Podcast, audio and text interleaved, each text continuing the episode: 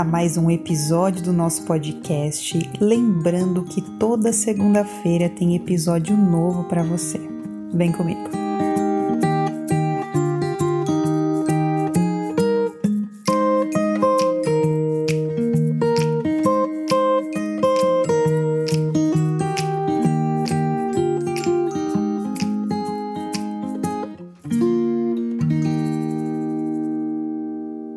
Você já ouviu falar sobre Masaru Emoto, sobre o milagre da água, o poder da água?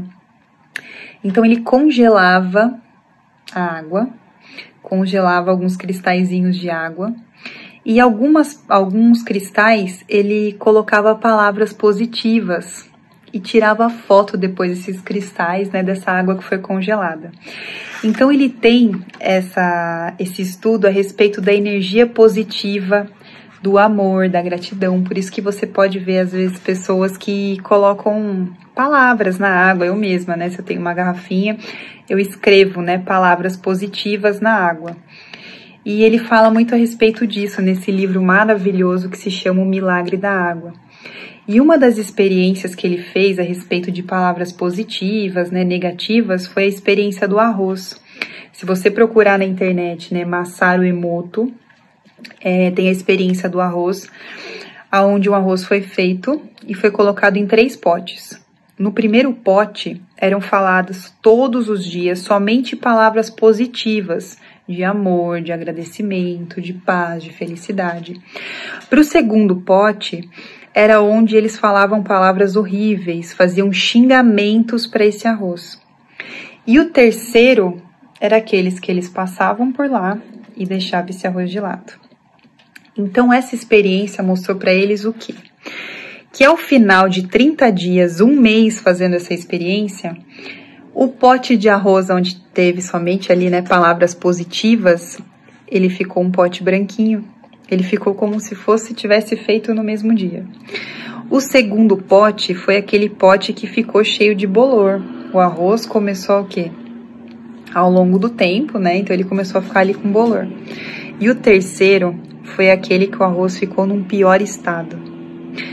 Então, o que, que ele mostrou para a gente com isso? O quanto o poder da palavra pode influenciar essa questão das palavras positivas, as palavras negativas, mas o pior pote foi aquele que não foi feito o quê? Que é aquele que não foi falado nada.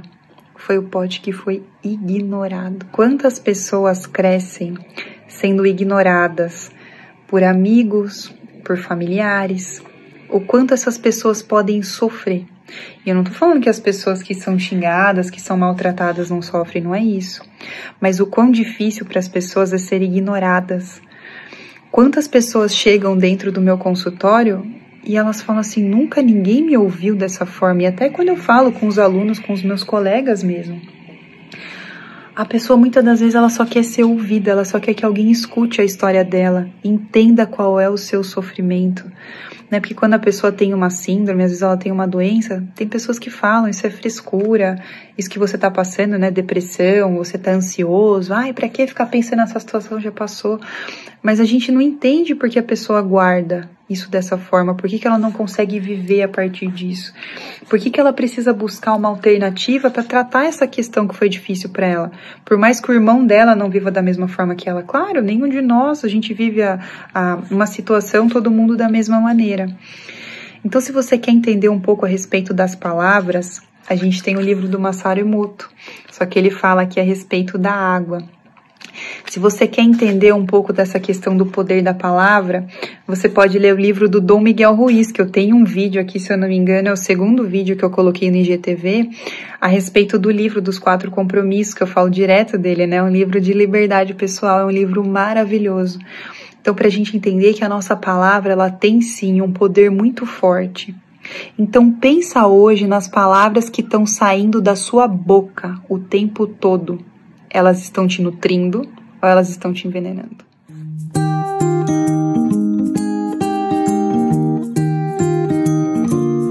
Final do nosso podcast da semana. Se fez sentido para você, compartilha com alguém que você ama. Lembrando que a vida pode ser muito mais leve do que você imagina. Até a próxima semana.